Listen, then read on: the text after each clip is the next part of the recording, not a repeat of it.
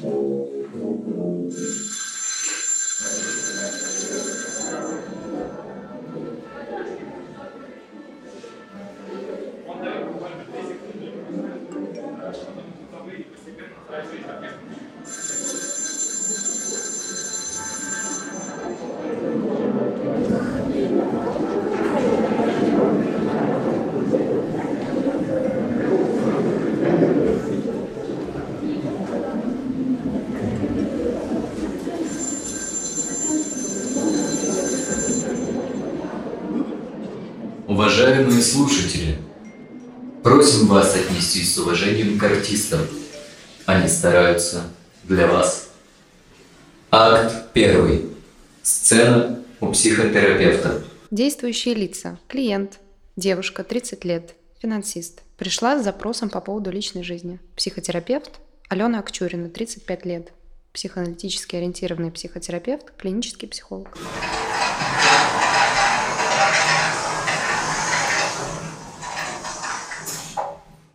Добрый день. Что привело вас к психотерапевту? Добрый день. У меня сложности в личной жизни.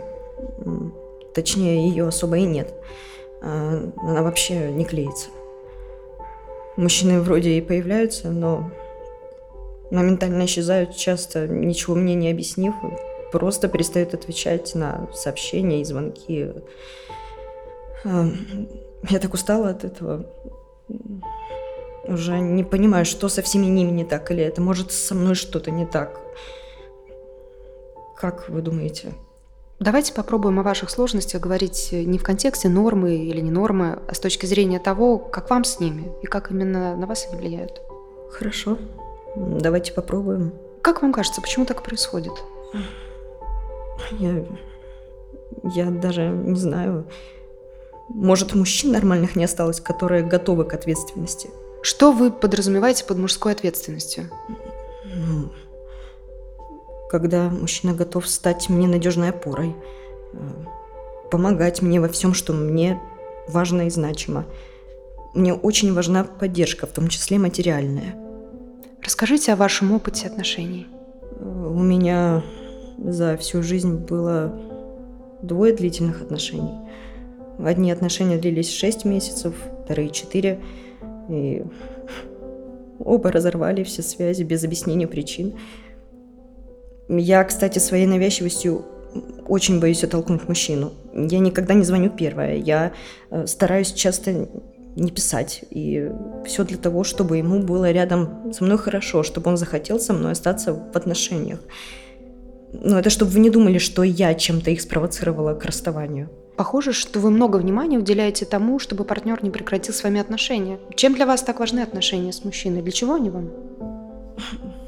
Ну, Вы такие странные вопросы задаете. Ну, ну как для чего? Э, Это же очевидно, что чтобы все было как у всех. А, Чтобы был рядом мужчина, забота, внимание, а, финансы, брак, дети. Я, я просто не хочу, чтобы было как у моих родителей. А как было у ваших родителей? Рядом с мамой не было мужчины? Да, он вроде был, и вроде бы его и не было. Как это? Все общение моих родителей между собой – это череда кошмарных, бессмысленных каких-то ссор не на жизнь, а на смерть. Э, Я не помню, чтобы они спокойно что-то обсуждали. Они не в разводе, но они уже живут давно как соседи. То есть папа вечно лежит на диване. Его ничего не интересует, никаких усилий он не, не прилагает, не предпринимает. И ему просто комфортно жить в достатке, который обеспечивает ему моя мама. Ну, э, он как-то прожег ковер новый, который мама купила, и совесть его совсем не мучает на этот счет. Как-то соседей затопил. Ну, разве можно на такого мужчину опереться в своей жизни? Я... Я не понимаю свою мать. Действительно, как ваша мама чувствовала себя в таких отношениях? Начнем с того, что мама у нас в семье тиран. Что вы имеете в виду? Мать, она на самом деле отца-то и не любит. Она ругается с ним, говорит, что хочет, чтобы он ушел от нее, и при этом не разводится с ним. Почему же она при этом не разводится? Ну, мне кажется, что мама сама живет в вечном страдании и ничего не хочет менять. Э, Мама в семье, она все тянет на себя. Она э, считает, что без нее ни я, ни папа со своими жизнями мы не справимся. Как ваши родители познакомились и почему решили вступить в брак? Да здесь романтической истории не будет.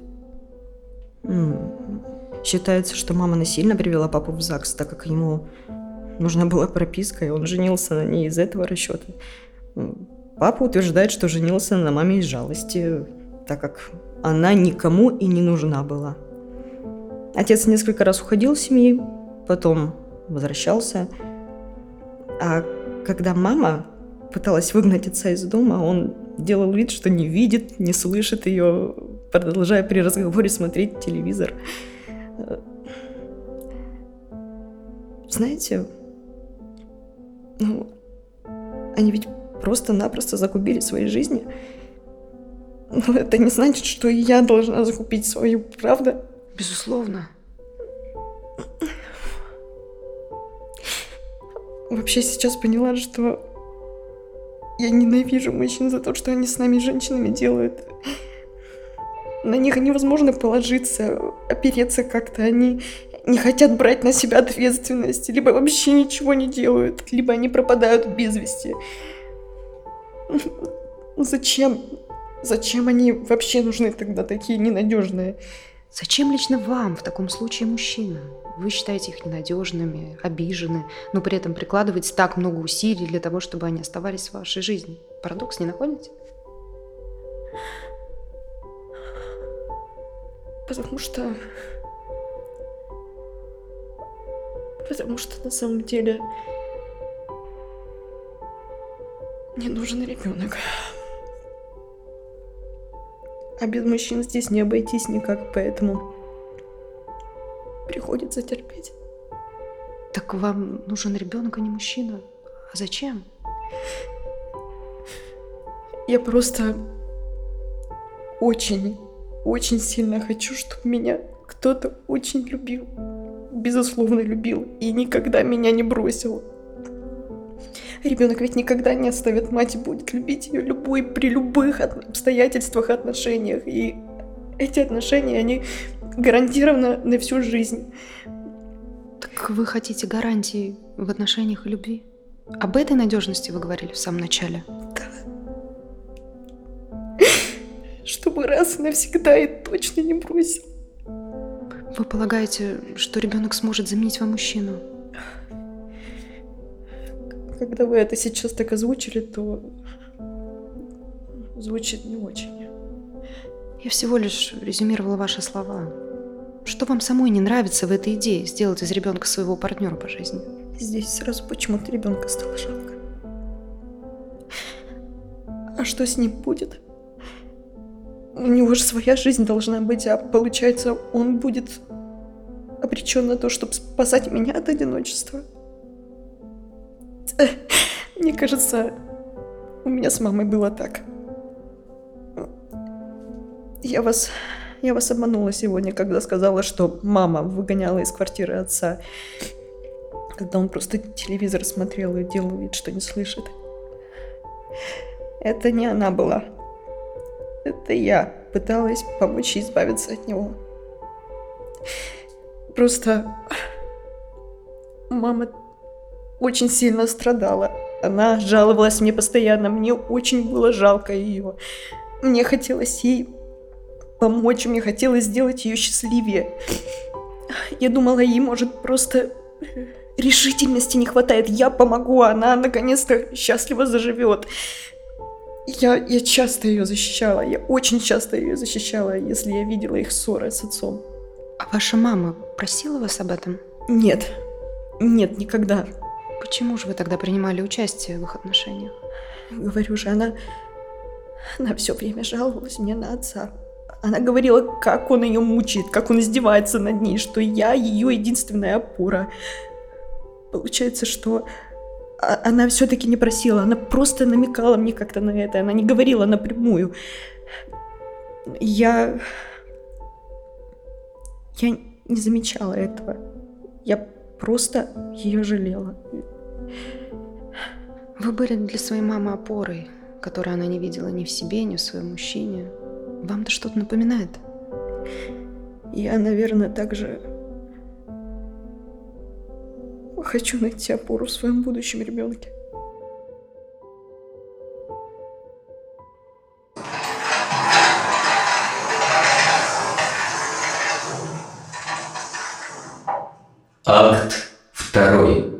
Анализ.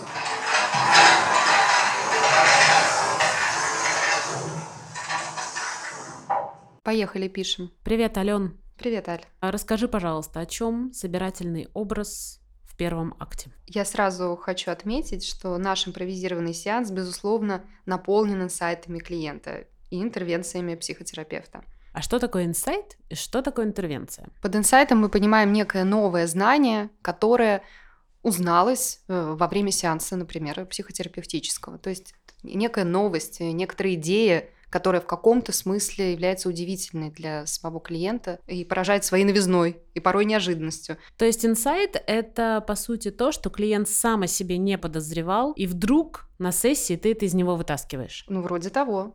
И для этого используется как раз э, механизм интервенции. Если говорить буквально, то интервенция со стороны психотерапевта – это некий вопрос, заданный по существу страдания пациента. То есть, условно, та проблематика, о которой он говорит. При удачном стечении обстоятельств такая интервенция может стать э, интерпретацией, то есть э, неким вопросом, опять-таки, который может привести пациента к инсайту. Наша клиентка, которая является неким собирательным образом обращается с проблемой того, что у нее не складываются долгосрочные отношения с мужчинами. В ходе импровизированного исследования мы видим, что цель клиентки – это не выстраивание отношений с мужчиной. Мужчина рассматривается скорее как средство получения ребенка, который призван в свою очередь удовлетворить потребность безусловной любви. Неудивительно, что мужчины не задерживаются рядом с такой женщиной. Не каждый хочет ощущать себя в роли вспомогательного средства. Такая любовь, которую ищет наша пациентка, возможно, скорее со стороны родителя по отношению к ребенку и крайне маловероятно между двумя взрослыми людьми, партнерами.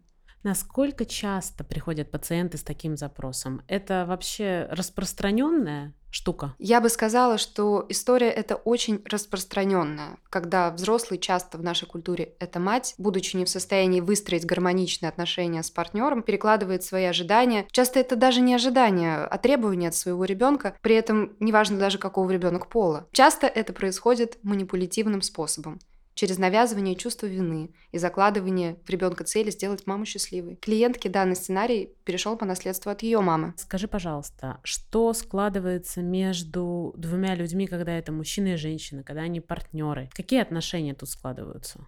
Ну, мы понимаем, что между партнерами устанавливаются другие взаимоотношения, между ними другая любовь но к ней еще нужно прийти. И в том числе вот почему. В том, что касается любви, к сожалению, мы вынуждены столкнуться с тем, что гарантий здесь крайне мало. Пуская в свое сердце любовь, мы впускаем в свою жизнь тревогу о том, что можем потерять любимого человека. Причем по самым разным причинам, порой от нас даже независящим.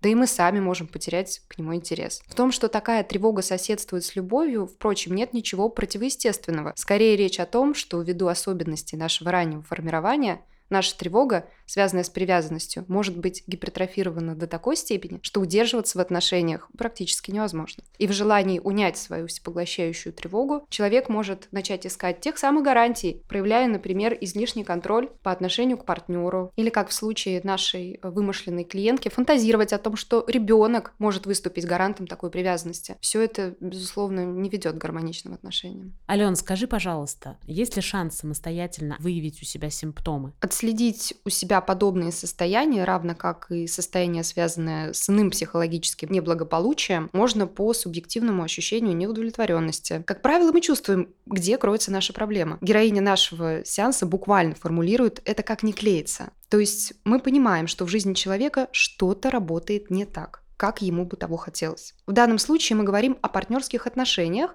которые либо вовсе не складываются, либо реализованы таким образом, который человека не удовлетворяет. Выражаться это может совершенно разными проблемами, такими как, например, невозможность встречи подходящего партнера или создание отношений с партнером, цели которого категорически не совпадают с вашими, в данном случае партнерском союзе. Речь также может идти об одиночестве, которое субъективно воспринимается как тягостное, а также сложности с выстраиванием долгосрочных отношений. Скажи, пожалуйста, а есть способ себе помочь? Я понимаю, что нужно идти к терапевту, но пока ты еще не дошел до терапевта, что делать? Если мы что-то подобное обнаруживаем в своей жизни и испытываем от этого страдания, это важно, безусловно, первым шагом является осознание собственной проблемы. Это тот самый момент, когда мы честно можем сказать себе, да, у меня определенно что-то не клеится. На мой взгляд, еще до обращения за психологической помощью и, в общем-то, важным условием начала терапевтической работы является осознание собственной ответственности за происходящее. В принципе, сам факт обращения человека за психологической помощью уже говорит о том, что он принимает, по крайней мере, некоторую долю ответственности в своих трудностях. Если в данный момент нет возможности обратиться за психологической поддержкой к специалисту, можно, безусловно, задать себе ряд вопросов, которые могут помочь несколько прояснить ситуацию и принять на себя ту самую ответственность за свою жизнь. Есть ли нечто повторяющееся в моих жизненных сценариях? Есть ли что-то, что я проигрываю каждый раз в отношениях схожим образом? Если да, то какой в этом для меня смысл? Зачем бы мне стоило это делать? Напоминают ли мне мои действия или образ моих мыслей действия или мышления кого-то из значимых близких? Если да, то к чему это привело в их случае? Я, безусловно, понимаю, что очень соблазнительной выглядит идея обвинить другого во всех наших бедах и призвать именно его меняться, но для успешной работы над собой крайне важно понимать именно свою долю ответственности. Что, в свою очередь, кстати, не отрицает и деструктивных действий со стороны партнера. Здесь наша задача как раз в том, чтобы отличить одно от другого и сделать выбор, который сделает э, нашу жизнь более удовлетворяющей. Скажи мне, а хорошие новости есть? Э, безусловно. Хорошая новость в том, что мы, тем не менее, способны выдерживать эти переживания и строить вместе с тем отношения. Если и не сразу, то уж точно это та проблема, с которой можно успешно работать. Скажи, пожалуйста, где можно тебя найти и записаться на сеанс? Ко мне можно записаться на прием в Центре психологической поддержки Me. На самом деле, я это не просто так задала вопрос, потому что вместе с корпорацией добра Нигины Абаевой, Talk to Me, мы с недавнего времени делаем этот подкаст. Немного расскажу о том, что такое Talk to Me. Это действительно дом терапии, куда приходят с любыми запросами. Взрослые, дети, пары, целые семьи. На личную, групповую терапию. Это большое объединение квалифицированных и высокопрофессиональных психотерапевтов. Современная школа психологии с лучшими программами подготовки, повышения квалификации, супервизионными терапевтическими группами. И благодаря Нигине все наши слушатели могут получить квалифицированную помощь. Вам бесплатно подберут терапевта, если вы позвоните в центр Talk to Me и скажете кодовое слово по-другому. И в качестве бонуса, конечно, 20% Скидка будет на первую сессию, чтобы вы могли начать свой путь в терапии.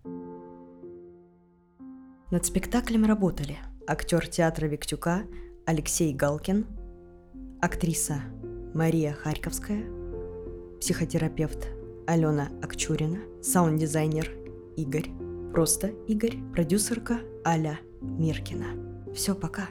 Пока.